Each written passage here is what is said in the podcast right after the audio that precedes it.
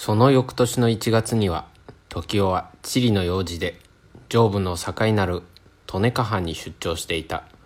彼は昨年の年末からこの地に来ているので家のことよし子のことがことに心配になる。さりとて公務をいかんともすることができなかった。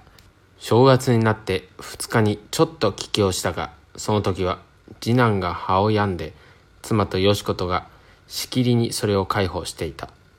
妻に聞くとよし子の恋はさらに枠出来の銅を加えた様子。大晦日の晩に田中が生活のたつきを得ず下宿に帰ることもできずに週夜運転の電車に一夜を過ごしたということ。あまり頻繁に二人が往来するのでそれをそれとなしに注意してよし子と口争いをしたということ。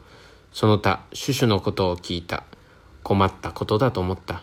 一晩泊まって再び利根の下半に戻った。今は5日の夜であった。ぼーっとした空に月が傘を帯びてその光が川の中央にキラキラと金を砕いていた。時代は机の上に一通の封書を開いて深くそのことを考えていた。その手紙は今少し前旅館の下女が置いていったよし子の筆である。先生誠に申し訳がございません。先生の同情あるご恩は決して一生経っても忘れることでなく今もそのお心を思うと涙がこぼるるのです。父母はあの通りです。先生があのようにおっしゃってくだすっても、昔風の堅くなで、私どもの心を汲んでくれようともいたしませず、泣いて訴えましたけれど、許してくれません。母の手紙を見れば、泣かずにはおられませんけれど、少しは私の心も汲んでくれてもよいと思います。恋とはこう苦しいものかと今つくづく思い当たりました。先生、私は決心いたしました。聖書にも女は親に離れて夫に従うとございます通り、私は田中に従おうと存じます。田中は未だに生活のたつきを得ませず、準備した金はすでにつき、昨年の暮れは裏ぶれの悲しい生活を送ったのでございます。私はもう見ているに忍びません。国からの補助も受けませんでも、私たちは私たち二人でできるまでこの世に生きてみようと思います。先生にご心配をかけるのは誠にすみません。監督上、ご心配なさるのもごもっともです。けれどせっかく先生があのように私たちのために国の父母をお説き下すったにもかかわらず、父母はただ無意味に怒ってばかりいて取り合ってくれませんのはあまりと申せば無慈悲です。感動されても仕方がございません。堕落堕落と申して、ほとんど弱いせぬばかりに申しておりますが、私たちの恋はそんなに不真面目なものでございましょうか。それに家の門地門地と申しますが、私は恋を父母の都合によっていたすような旧式の女でないことは先生もお許しくださるでしょう。先生、私は決心いたしました。昨日、上の図書館で女の見習い生が入用だという広告がありましたから、応じてみようと思います。二人して一生懸命に働きましたら、まさかに飢えるようなこともございますまい。先生のお家にこうしていますればこそ、先生にも奥様にもご心配をかけてすまぬのでございます。どうか先生、私の決心をお許しください。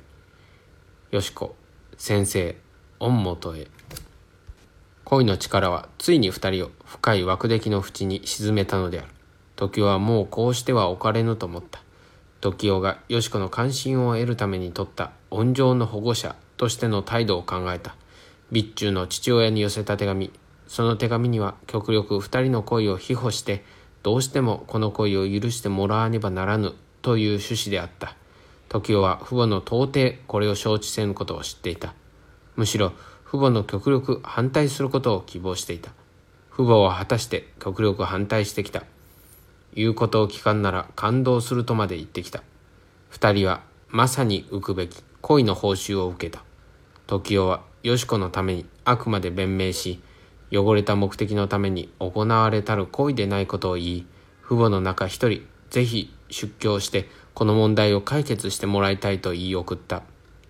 けれど、故郷の父母は監督なる時代がそういう主張であるのと、到底その口から許可することができぬのとて、上京しても無駄であると言って出てこなかった。時代は今、よしこの手紙に対して考えた。二人の状態はもはや一刻も猶予すべからざるものとなっている。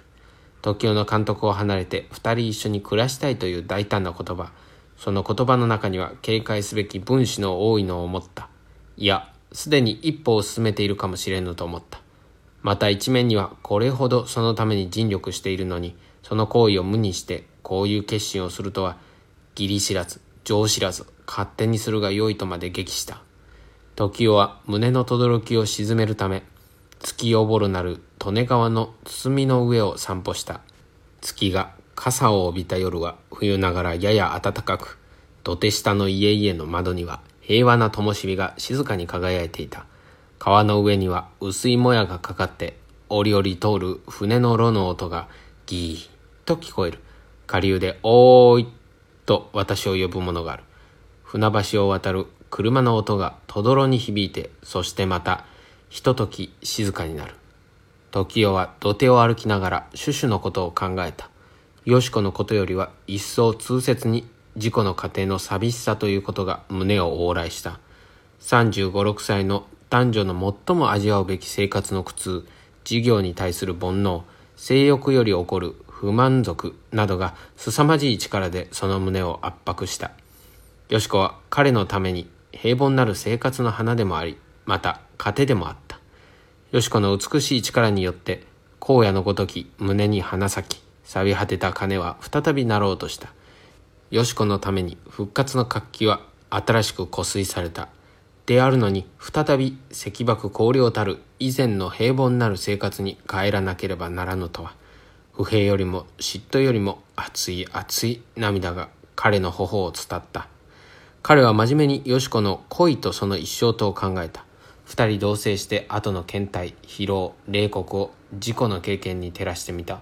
そしてひとたび男子に身を任せて後の女子の境遇の憐れむべきよう思いやった。自然の採用に秘める暗黒なる力に対する遠征の情は今彼の胸をムラムラとして襲った。真面目なる解決を施さなければならぬという気になった。今までの自分の行いの甚だ不自然で不真面目であるのに思いついた。時代はその夜備中の山中にあるよしこの父母にをする手紙を熱心に書いた。よしこの手紙をその中に巻き込んで、二人の近況を詳しく記し、最後に、父たる帰化と死たる小生と、当事者たる二人と相対して、この問題を真面目に議すべき施設、到来せりと存じ候。帰化は父としての主張あるべく、よしこはよしことしての自由あるべく、小生また死としての意見これあり候。ご多忙の際には、これあり候へども、ぜひぜひご出教を下されたく、幾重にも希望つかまつり候と書いて筆を結んだ。封筒に収めて、備中国新見町横山氷蔵様と書いて、そばに置いてじっとそれを見入った。この一通が運命の手だと思った。思い切って女を呼んで渡した。一日二日、時はその手紙の備中の山中に運ばれていく様を想像した。四面山で囲まれた小さな田舎町その中央にある大きな白壁作りそこに郵便客夫が配達すると店にいた男がそれを奥へ持っていく。竹の高いひげのある主人がそれを読む。運命の力は一刻ごとに迫ってきた。